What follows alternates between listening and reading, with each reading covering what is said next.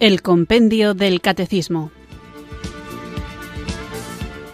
Un programa dirigido por el Padre Antonio López.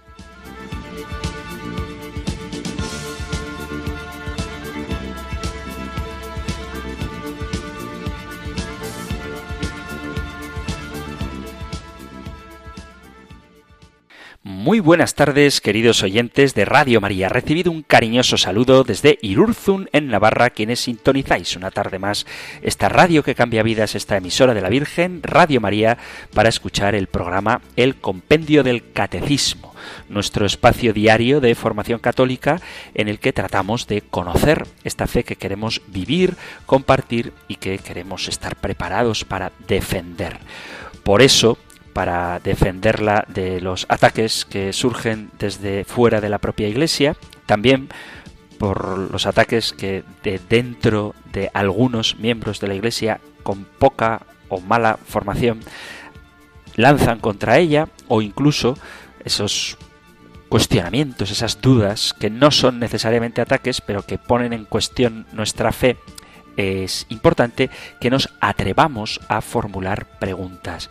Hay quien ha querido dibujar una imagen de la Iglesia Católica como una institución oscurantista, enemiga del desarrollo e incapaz de hacerse preguntas serias, asumiendo ciegamente todo lo que la jerarquía con su autoridad despótica impone a los fieles y esta imagen es absolutamente ridícula y nada tiene que ver con la verdad de lo que la Iglesia es ni con la personalidad de los pastores que el Señor le ha dado para que la guíen. Digo esto porque si alguien ha tenido contacto con algún sacerdote o incluso con algún laico comprometido, con algún catequista, se habrá dado cuenta de que a la hora de debatir, de formular preguntas, lo normal, lo normal es que nadie se escandalice, ni se eche las manos a la cabeza, ni mucho menos desacredite a la persona que hace preguntas. Esto, vuelvo a repetir, lo digo porque hay quien cree que la Iglesia hay que asumirlo todo ciegamente, y no es verdad.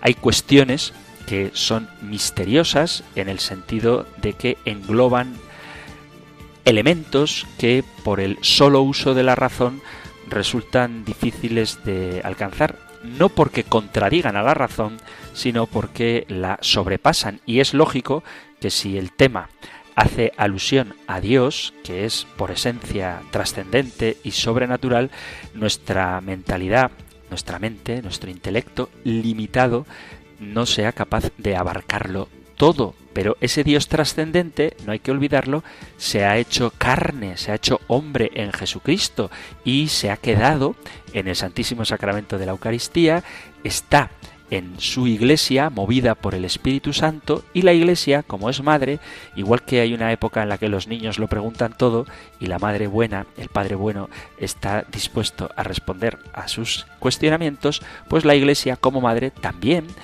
afronta con alegría las dudas, las preguntas que sus hijos le hacen, siempre y cuando estas dudas estén orientadas a la búsqueda de la verdad. Y esto también es importante subrayarlo.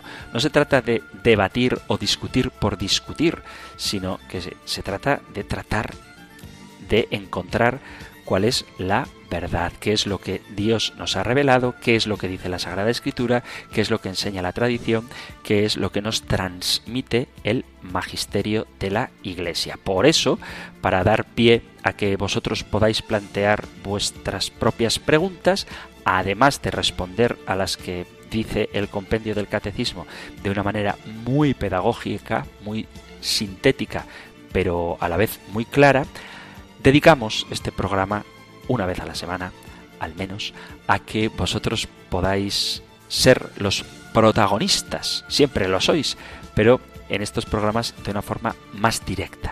Así que vamos a escuchar vuestras preguntas, a compartir vuestros mensajes y quiero repetiros una vez más algo que es bueno tener en cuenta. No existe pregunta tonta y tenemos que saber afrontarlas. A veces puede haber quien precisamente por no tener una buena formación se ponga nervioso ante ciertos planteamientos, pero si alguien tiene una duda, es una obra de caridad enseñar al que no sabe y aclarar al que está confuso y corregir también al que yerra.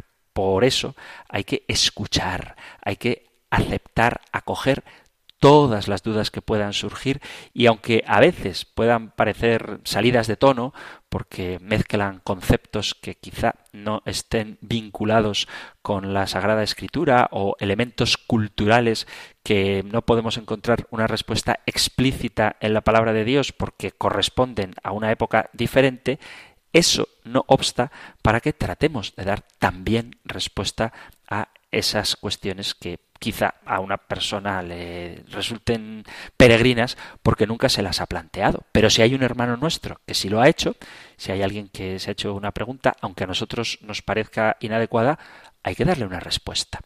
Lo digo para que no os cortéis, para que no os reprimáis a la hora de enviar vuestras preguntas, incluso aunque sea para discutir o debatir o decir que no estéis de acuerdo con alguna de las cosas que aquí se ha dicho. Siempre, repito, abiertos a la verdad y sin caer ni en el emotivismo de decir es que yo siento que el Señor me permite que no vaya a misa los domingos porque Él sabe, bueno, el Señor sabe, pero el Señor ha dado unos mandamientos. Entonces no es el emotivismo de creer que la verdad es aquello que encaja con tu modo de sentir, eso no tiene por qué ser verdad, y tampoco en el relativismo, en creer que todas las verdades son igualmente válidas, porque Jesús dice, yo soy el camino, la verdad y la vida, y nadie va al Padre si no es por mí. Por eso, para poder acceder al Padre por Jesucristo, guiados por el Espíritu Santo, vamos a comenzar invocándole juntos. Y lo vamos a hacer con esta secuencia de Pentecostés cuyo inicio sirve de obertura a nuestro programa siempre antes de invocar al Espíritu Santo. Así que con esta canción, para que sepáis de dónde viene, suelo ponerla de vez en cuando, pero es bueno que sepamos de dónde vienen también las melodías que escuchamos habitualmente en el compendio del catecismo, vamos a invocar al Espíritu Santo.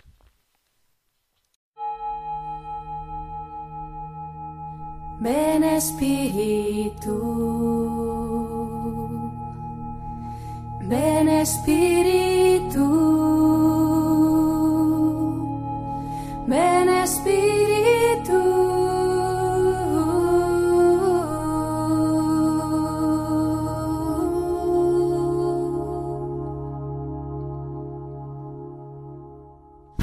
Ven Espíritu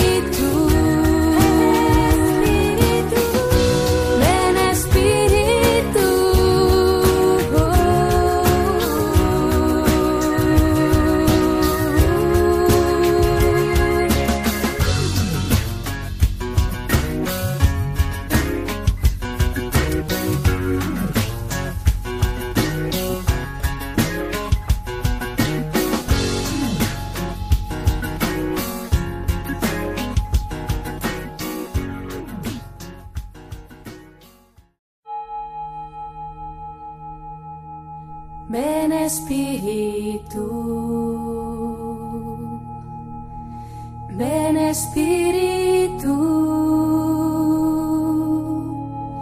ven Espíritu.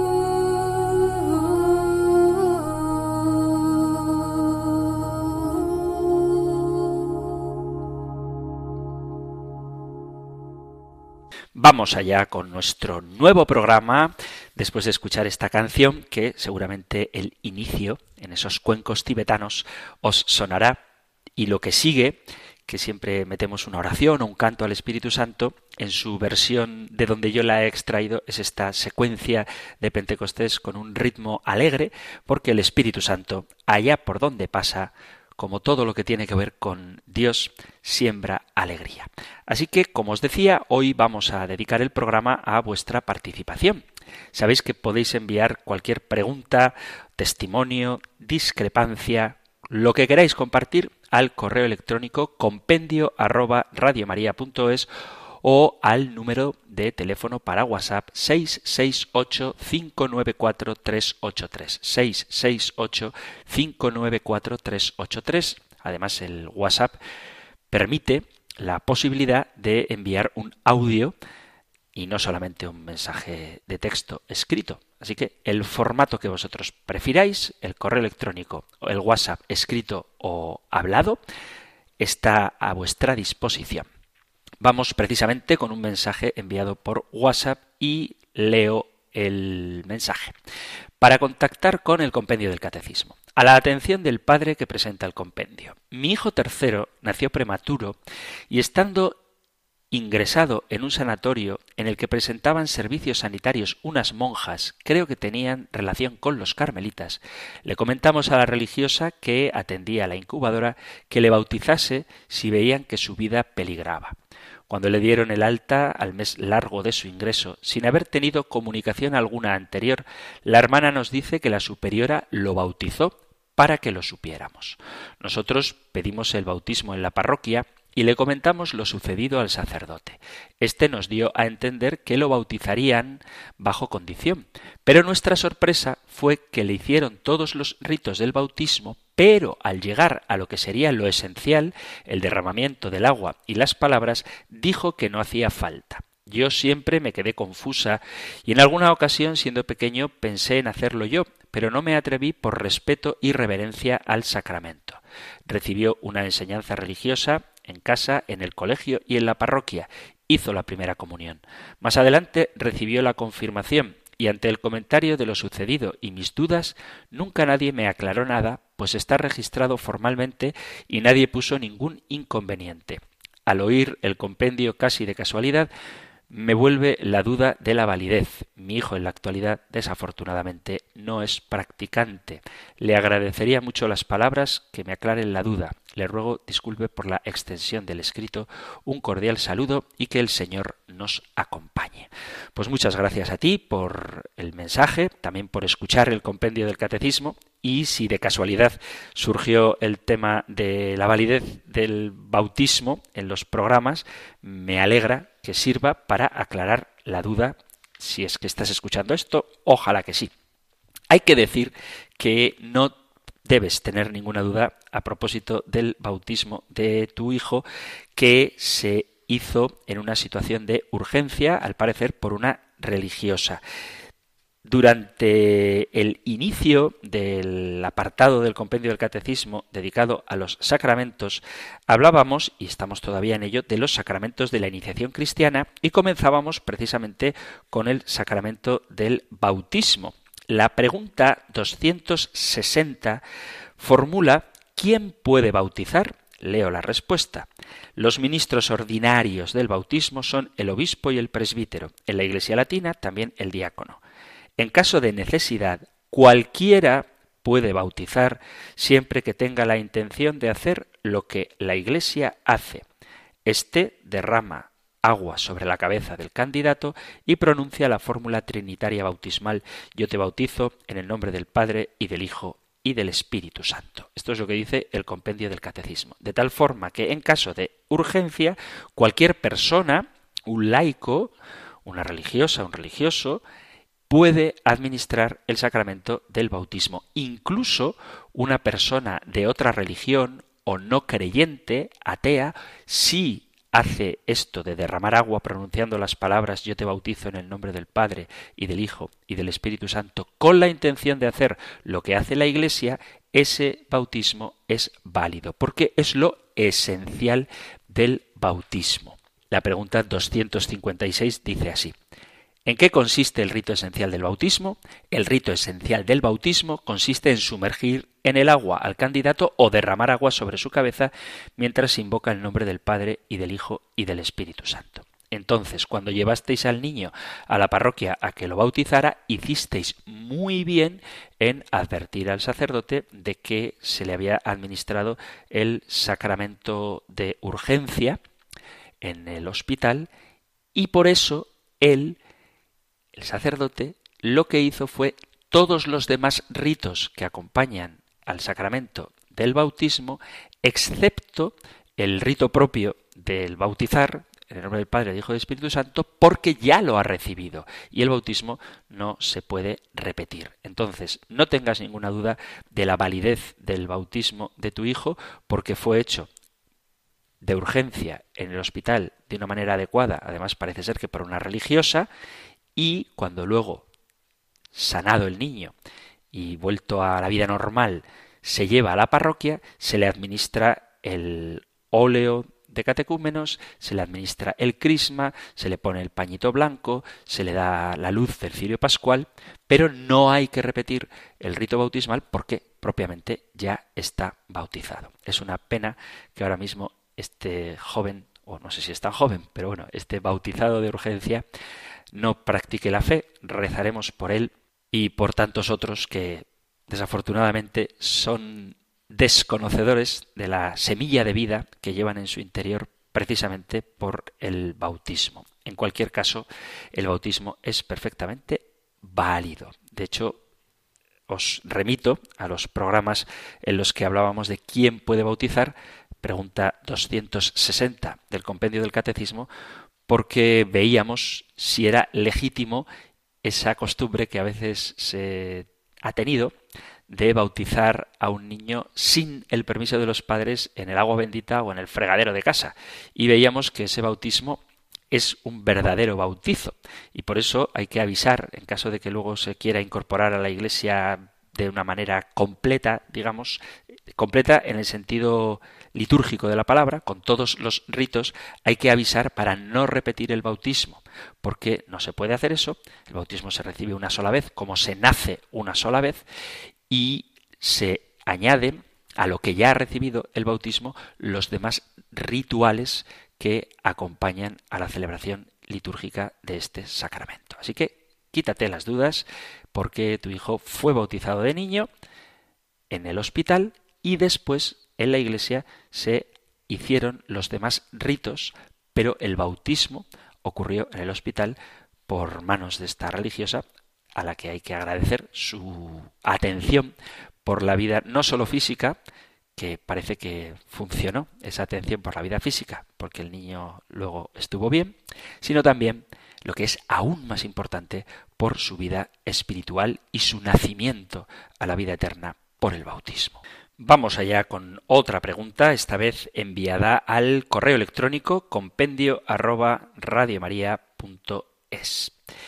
Dice un oyente, muchas gracias por su programa que nos instruye mucho. Ayer, referido a otro día, le escuché que los divorciados no pueden comulgar y me ha surgido una duda, ya que hay dos clases de divorciados, los que se han divorciado por lo civil y no tienen nueva pareja y los divorciados por lo civil con nueva pareja. Ningún divorciado puede comulgar tengan o no tengan nueva pareja.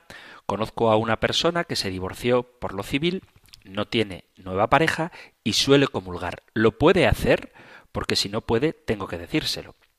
He de decir que en su día traté de convencerle para que no se divorciara, ya que para mí no es coherente en una persona cristiana, pues considero que cualquier matrimonio se puede arreglar con buenos mediadores y más si es cristiano, pero lamentablemente no me hizo caso y al final se divorció. Una pena. Entonces, si un divorciado no tiene nueva pareja, puede o no puede comulgar. Un abrazo, gracias. Gracias a ti por la pregunta. No me voy a entretener mucho hablando de esto porque, como estamos con los sacramentos, hablaremos también largamente del precioso sacramento de la unión matrimonial, el sacramento del matrimonio. Pero como parece ser que yo dije que los divorciados no pueden comulgar, me gustaría aclarar eso.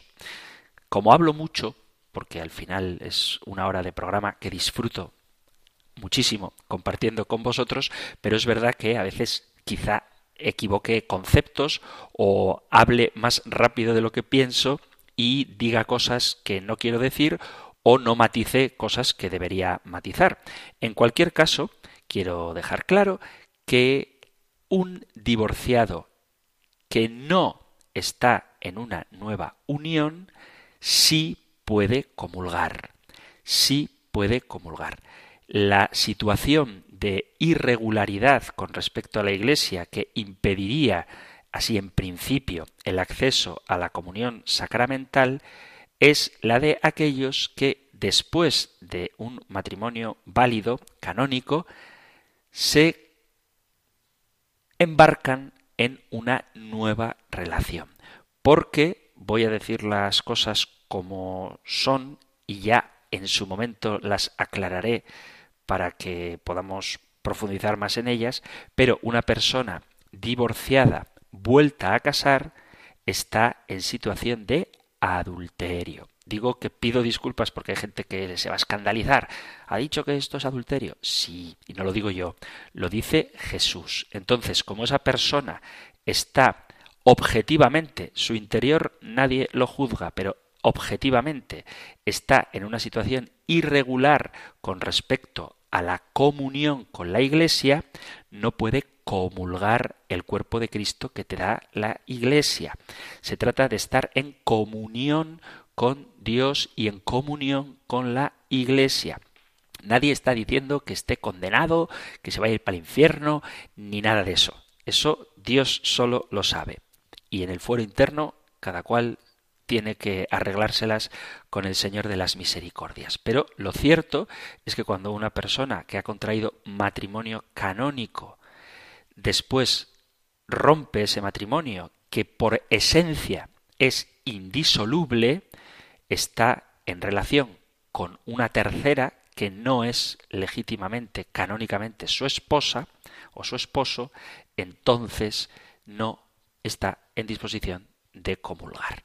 Esto es lo que tendría que decir al respecto. Sé que genera mucha inquietud este tema, sobre todo porque afecta a muchísimas personas. Estoy convencido de que desafortunadamente todos conocemos y tenemos en la familia, estoy seguro de que todos, a alguien que se ha divorciado y no juzga la Iglesia su corazón. Lo que juzga, lo que verifica, más que juzgar, es su situación. Y cuando se está en situación de irregularidad, no se puede acceder al sacramento de la comunión con la Iglesia precisamente porque no se está en comunión con ella. Y vuelvo a repetir, nadie juzga el fuero interno. Aquí hay un tema que no quiero irme de la pregunta, que es las disposiciones para comulgar. Como estamos hablando de la Eucaristía, hablaremos de ello, pero a veces le damos como mucha publicidad, ¿no? Como mucho bombo a las situaciones de irregularidad públicas cuando lo que tendríamos que hacer es, sin dejar de mirar las situaciones de irregularidad, es decir, aquellas cosas que se saben, nos descentramos en lo que hay por dentro. Es decir, que no solamente el divorciado vuelto a casar no puede comulgar, sino cualquier persona que esté en pecado mortal, aunque sea un pecado privado, no puede comulgar. Alguien que desprecia la misa dominical, pues no puede luego ir a misa dos días al año y comulgar como si tal cosa. Esto es importante. Nos hemos acostumbrado a recibir la Eucaristía, que es el pan de vida, y lo necesitamos. Y es genial hacerlo siempre que lo hagamos bien, es decir, bien dispuestos.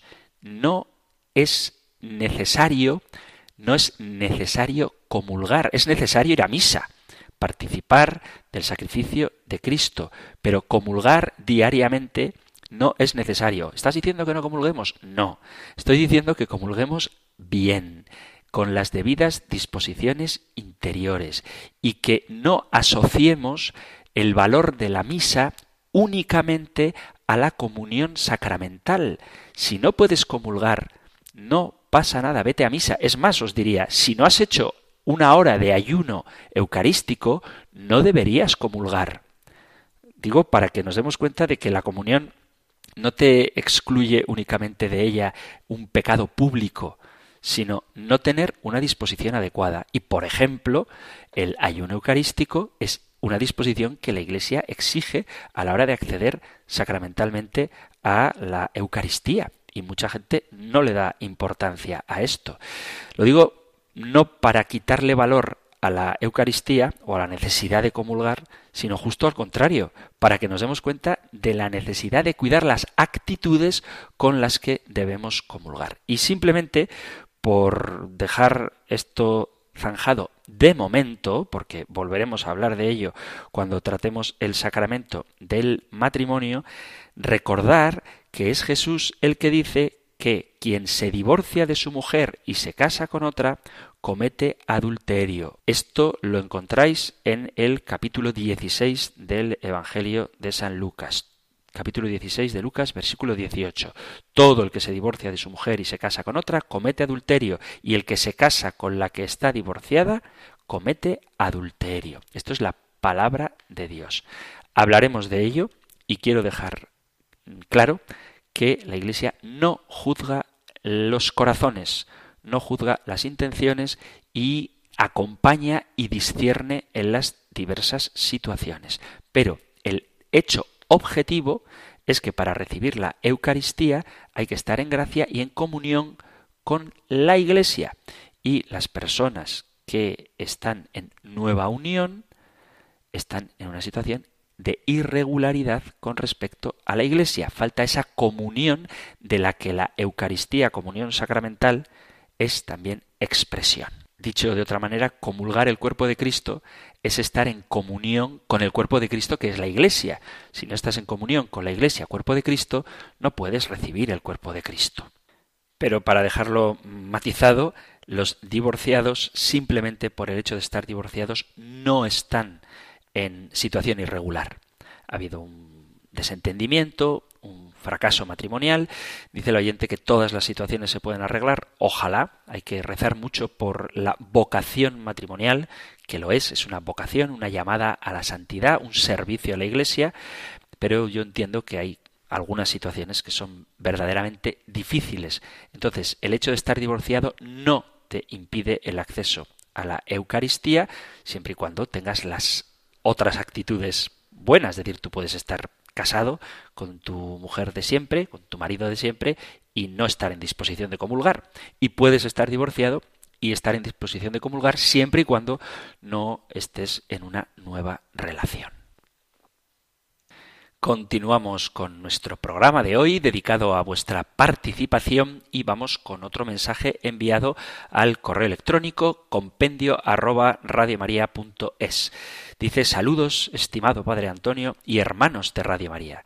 Sobre uno de los programas en el que hablábamos de la liturgia, yo brindo apoyo en la liturgia de mi parroquia en Tenerife. Nos apoyamos por lo general en los libros sagrados para todos los casos, pero a veces para las peticiones y munición de entrada lo hacemos con hojas impresas sacadas de páginas web católicas y da algunas, como no quiero hacer publicidad, no os las digo. Y y de otras parroquias. ¿Estaría bien? ¿Es litúrgicamente correcto? Gracias. Gracias a ti por llamarme estimado. Todos los oyentes lo sois de mí también. Creedme que no es una frase vacía, sino que de verdad siento muy cercanos a los oyentes, rezo por vosotros y siento como vosotros lo hacéis por mí. Seguid haciéndolo, que me hace mucha falta, lo necesito. Y a propósito de lo que dice sobre la liturgia, los libros sagrados forman parte de los elementos de la liturgia, no sería correcto, no sería correcto, salvo casos excepcionales, utilizar fotocopias o tablets para leer el misal o los leccionarios, es decir, para el rito de la misa o las lecturas de la palabra de Dios, pero No ocurre lo mismo con las peticiones o las moniciones, que no son palabra de Dios y que por tanto, si os sentís más cómodos con papeles, es decir, fotocopias, se puede hacer sin ningún problema. Las moniciones, la munición de entrada, las municiones a las lecturas, donde las hay, esto es una opinión muy personal. Lo que voy a decir ahora es una opinión muy personal. A mí, personalmente, no me gustan, esto es una opinión, repito, no me gustan las municiones antes de las lecturas. La munición de entrada puede servir para ambientar la celebración eucarística antes de la salida del sacerdote, antes del canto de entrada, creo que es el momento adecuado para hacerlo, porque no forma parte de la liturgia, la munición de entrada, y en mi opinión las municiones antes de las lecturas son innecesarias, porque para eso está la homilía para explicar la palabra de Dios. Pero se pueden, y es muy correcto, de hecho no se me ocurre otra cosa, porque que yo sepa, no existe ningún libro oficial ni de municiones, ni oficial, existen libros, pero no son litúrgicos, no son libros oficiales de peticiones y por lo tanto se pueden usar fotocopias o algún libro que te pueda ayudar. Así que si los libros que usáis para la misa, el misal y los leccionarios son los adecuados y luego para otras partes de la misa usáis fotocopias, es perfectamente correcto desde el punto de vista litúrgico. Continuamos con el programa, pero vamos a hacer una pequeña pausa musical para reflexionar un poco sobre lo que hemos oído y para meditar sobre el amor de Jesús con esta canción que me parece muy bonita, me gusta mucho, de Cristóbal Fones, Canción al Corazón de Jesús.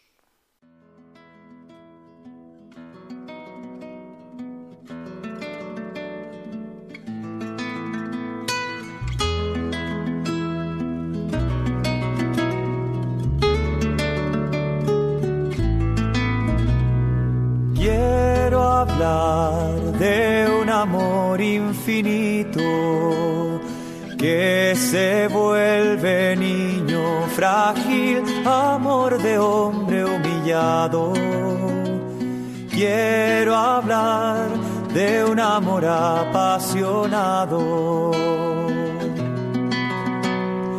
Con dolor carga nuestros pecados Siendo rey se vuelve esclavo, fuego de amor poderoso.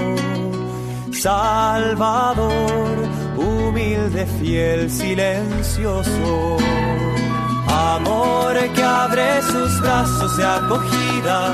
Quiero hablar del camino hacia la vida.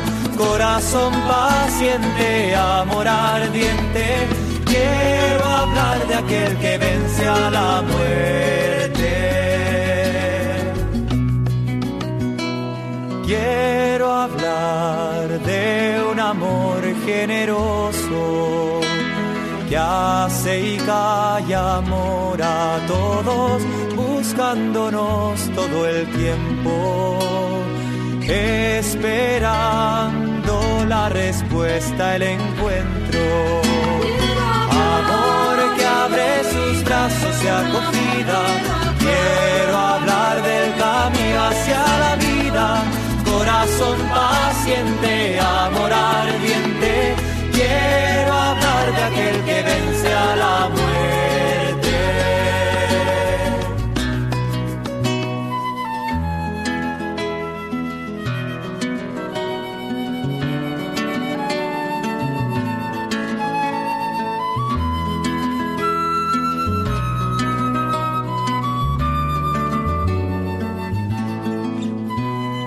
Quiero hablar de un amor diferente, misterioso, inclaudicable, amor que vence la cruz. Quiero hablar del corazón de Jesús, amor que abre sus brazos de acogida. Quiero hablar del camino hacia la vida corazón paciente, amor ardiente. Quiero hablar de aquel que vence a la muerte. Amor que abre sus brazos de acogida. Quiero hablar del camino hacia la vida. Corazón paciente, amor ardiente. Quiero hablar de aquel que vence a la muerte.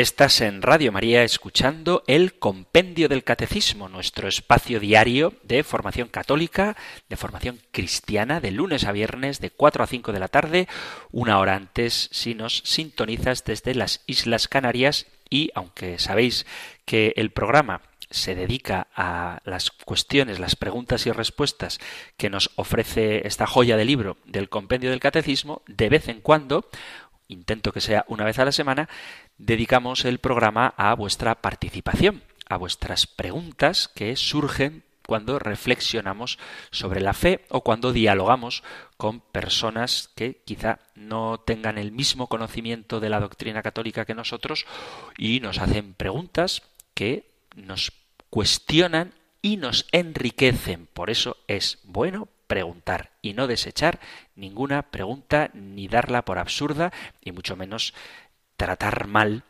menospreciando a quien se atreve a abrir su corazón y mostrarnos sus dudas. Por eso hay que estar abiertos a la escucha y sobre todo a la escucha del Espíritu Santo, a la escucha del Espíritu Santo que habla a través de la Iglesia y hacer llegar a la gente que nos rodea esas respuestas. Vamos pues con otro mensaje enviado al correo electrónico.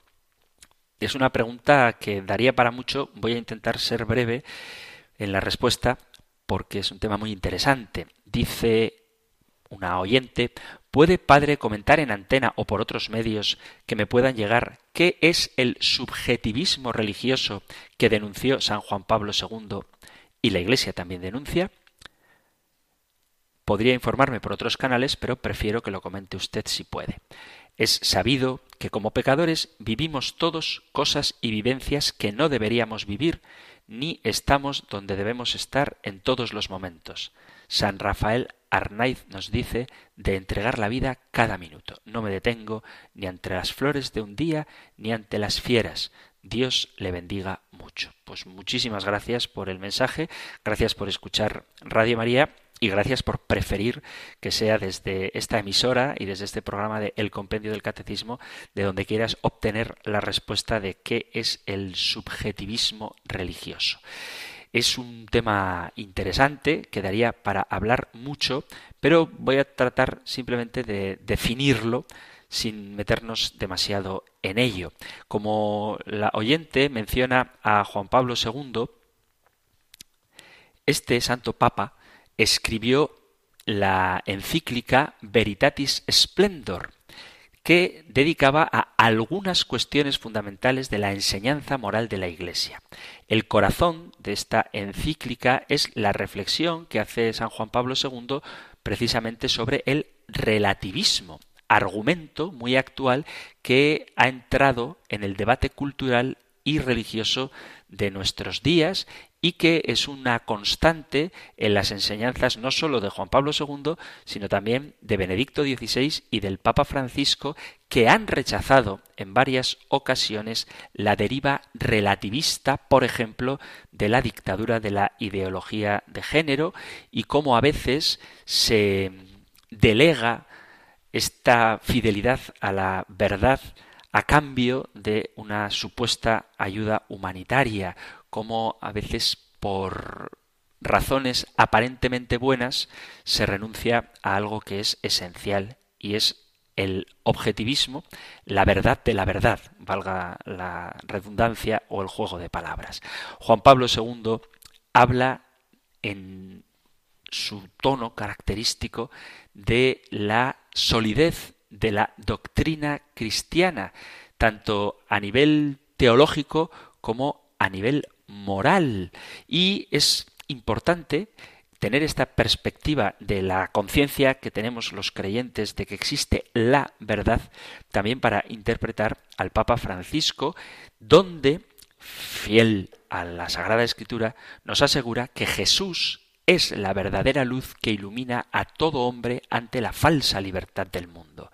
El hombre debería buscar la verdad tal y como ésta es, y esto es lo que los papas del siglo XX y XXI procuran, precisamente porque, como dice Juan Pablo II, hay una instigación de Satanás que es, citando a Jesús en el Evangelio de San Juan capítulo 8 versículo 44, Satán es mentiroso y padre de la mentira. Por eso tenemos que tener los ojos abiertos para no dejarnos arrastrar por este relativismo, por esta cultura del descarte y por esta disociación forzada que a veces se quiere hacer entre la fe y la razón. De igual forma que Juan Pablo II, Benedicto XVI, denunció a menudo el relativismo que busca una libertad ilusoria fuera de la verdad misma del orden moral. Encontramos, por ejemplo, la manipulación del lenguaje, donde para hablar de morir bien se alude al suicidio asistido o cómo el cuerpo humano se trata como si éste no tuviera ningún significado ni estuvieran implicados en la relación con el cuerpo los valores morales.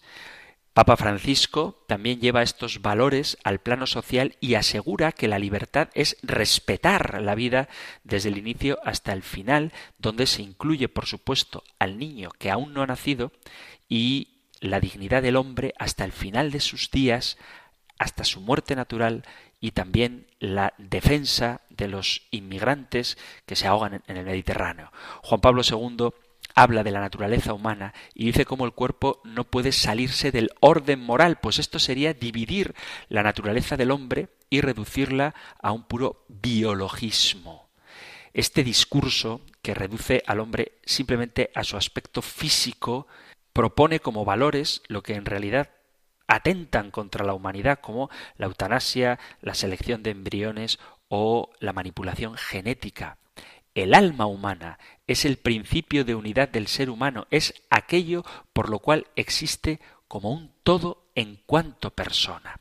En este sentido, el Papa Benedicto exploró en sus discursos el vínculo de la razón y de la libre voluntad, porque consideró la unidad del cuerpo y del alma como en intrínseca relación con los actos morales. La libertad no puede ir en contra de la luz de la dignidad de la persona humana, que no es una libertad que se autoproyecta, sino que es verdadera cuando comporta amar y respetar a las personas como un fin en sí mismas y nunca como un medio.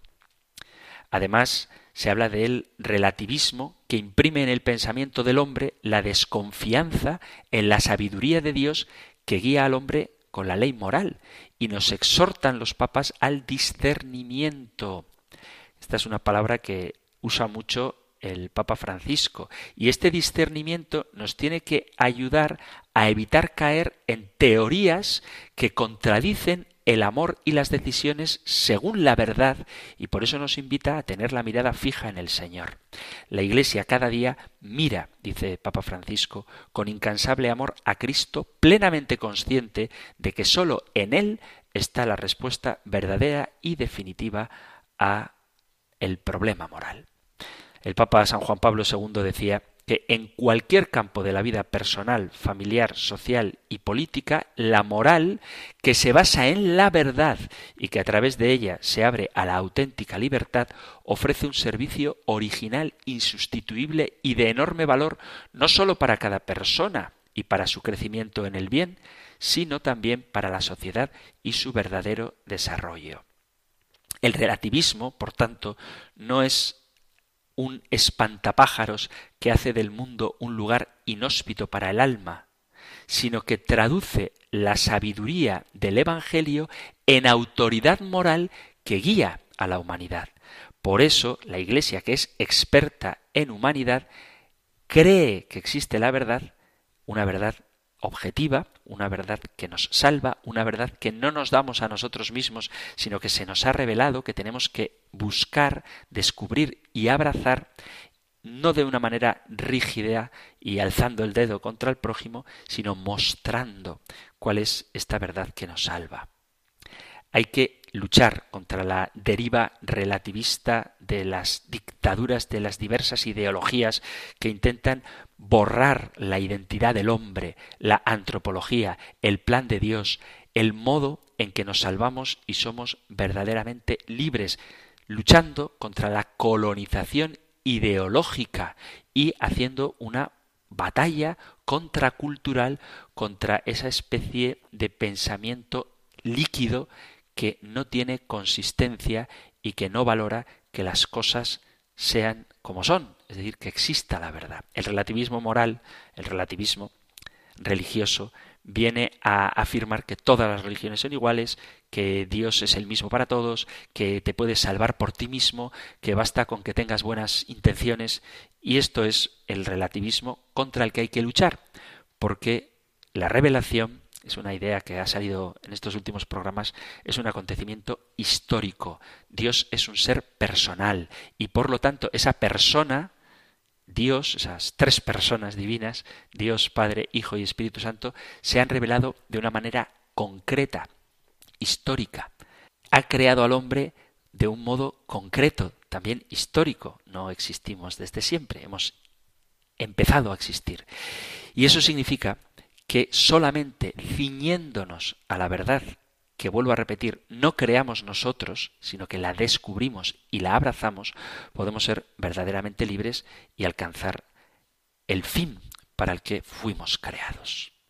Esto del relativismo daría para mucho, pero como quiero responder hoy a las más preguntas posibles, que alguna vez ya me habéis reprochado que me paso toda la hora de programa dedicado a las preguntas con una sola, pero es que es verdad que alguna amerita el poder hacerlo, pero para ir avanzando y que nadie se quede sin respuesta, o por lo menos retrasar lo menos posible esas respuestas, continuamos con el programa, con otro mensaje, esta vez enviado al WhatsApp 668-594-383. Dice un oyente, buenas tardes, Padre Antonio, He leído algunas cosas recientemente sobre el ecumenismo, en libros de bachillerato de ciencias religiosas, en Alfa y Omega, en el Catecismo, la consulta de algunos cardenales alemanes solicitando la comunión para los cónyuges no católicos, pero no termino de entender que si lo que queremos es que todos se salven y conozcan la verdad, no se avance si no se entiende que los demás cristianos deben aceptar y convertirse a la fe católica, aceptar los dogmas, los sacramentos y la jerarquía. Bueno, espero que me ayude en este discernimiento ya que no lo entiendo. No lo entiendo mucho. Gracias, rezo por Radio María. Muchas gracias por escribir y sobre todo gracias por rezar por Radio María, una gran familia que bajo el manto de la Virgen nos mantenemos unidos en la construcción del reino de Dios y en el cumplimiento de la voluntad del Padre, que es que todos los hombres se salven y lleguen al conocimiento de la verdad. Es cierto que hay que trabajar por el ecumenismo, pero hay que entender qué es lo que entendemos por ecumenismo, porque en el caso de algunos cardenales alemanes eso ya no es ecumenismo, son católicos. La cuestión está en si quieren seguir siendo católicos o prefieren crear su propia iglesia. No tiene sentido que un católico cuestione, cuando digo cuestione no me refiero a que pregunte, porque de hecho es lo que pido que preguntéis, pero que se niegue, más que que cuestione, que se niegue a aceptar las enseñanzas de la Iglesia Católica cuando éstas están fundadas en la palabra de Dios y en la tradición de la Iglesia. Entonces, si tú no estás en sintonía, si no aceptas lo que la Iglesia enseña, lo más sensato y lo más honesto es que no te declares católico. Hay que ser honesto con uno mismo. Si resulta que tú dices, yo soy vegano, ahora que está de moda, ¿y qué desayunas? Desayuno todos los días un plato de jamón de York y como chuletas de cerdo y ceno pechugas de pollo para hacer una digestión ligera. Entonces no eres vegano, ¿no? Pero yo quiero ser un vegano que come carne. No eres vegano. eres un carnívoro. Si quieres ser vegano, tienes que dejar de comer productos cárnicos. No sé si el ejemplo es un poco tonto, pero a veces da la sensación de que hay gente que se denomina a sí misma católica, pero ni cree ni vive desde luego lo que la Iglesia Católica enseña. Entonces, el diálogo ecuménico es el de aquellos que creyendo en Cristo tienen distintas interpretaciones a propósito de la palabra de Dios revelada. ¿Deberían aceptar los dogmas católicos, los sacramentos y la jerarquía? Pues si quieren aceptar todo lo que el Señor nos ha revelado, pues sí, deberían aceptarlo. Pero para eso es el diálogo, no para aceptarlo por imposición, sino para aceptarlo por convicción. La tarea ecuménica es algo que forma parte de la preocupación de la Iglesia precisamente por la importancia que tiene que todos los que creemos en Jesucristo formemos una sola Iglesia porque Cristo fundó una sola Iglesia. Y esto requiere diálogo. ¿Por qué? Por diversas cuestiones históricas, a veces desafortunadamente políticas y casi siempre teológicas, hay algunas cuestiones que requieren ser aclaradas. ¿Cuál es el problema? Que cuando alguien piensa que la revelación se da solo en la Sagrada Escritura y creen que ésta es suficiente y que se interpreta ella sin necesidad de otro que nos diga cuál es el significado auténtico de la palabra revelada, es que vienen diversas interpretaciones. Y ahí está el problema. El problema, yo quiero creer que en la mayoría de los casos no es la tozudez o la obstinación, sino la falta de formación. Muchos, pero muchos grandes teólogos de iglesias protestantes se han convertido precisamente estudiando la historia y conociendo el magisterio de la Iglesia, descubriendo con gozo, un gozo inmenso, siempre que lo que la Iglesia del siglo XXI enseña es exactamente lo mismo que la Iglesia del siglo I enseñaba. Las divisiones entre las iglesias obedecen a distintos factores y hay que sanar heridas, hay que sentarse a dialogar y abiertos a la acción del Espíritu Santo en el deseo sincero de encontrar la verdad, aceptar lo que el Señor nos ha revelado. ¿Qué pasa? Que muchas veces por vivencias personales o por formación que hemos tenido, tenemos una perspectiva distinta y eso exige que haya un diálogo. Si los no católicos estuvieran convencidos de que los sacramentos, tal y como la Iglesia Católica los celebra, son instituidos por Cristo, la mayoría de ellos ingresarían en la Iglesia Católica. Hay mucho que avanzar, es mucho lo que se ha avanzado, y aunque suene atópico, tenemos que poner más hincapié en aquello que nos une que en lo que nos separa, conscientes de que partiendo de los elementos que tenemos en común, que son muchos y esenciales, podemos llegar al conocimiento pleno de la verdad. Por eso, en el compendio del catecismo hemos hablado de la Iglesia y había una pregunta que decía ¿por qué decimos que en la Iglesia católica subsiste la Iglesia de Jesucristo? Os remito para este tema del ecumenismo a los puntos del compendio del catecismo el 162 y el 163.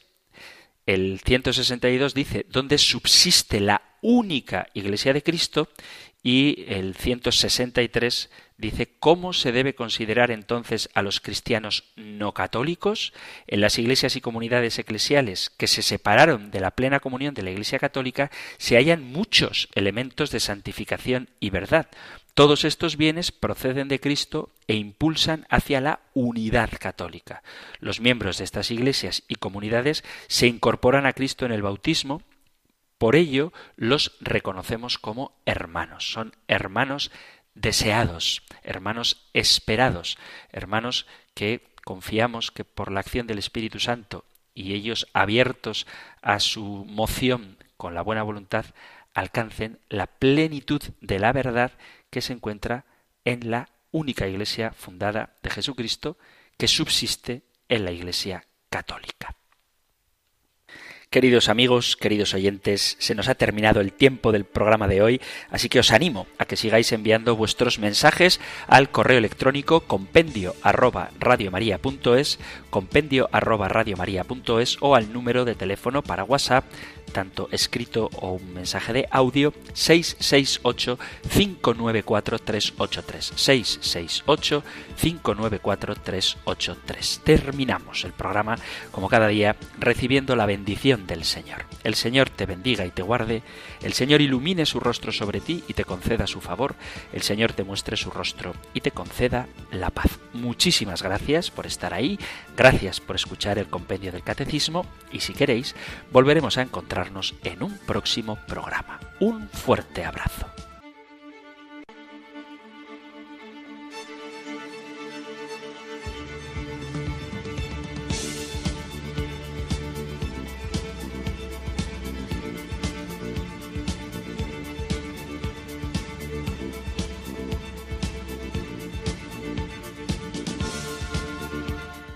El Compendio del Catecismo un programa dirigido por el padre Antonio López.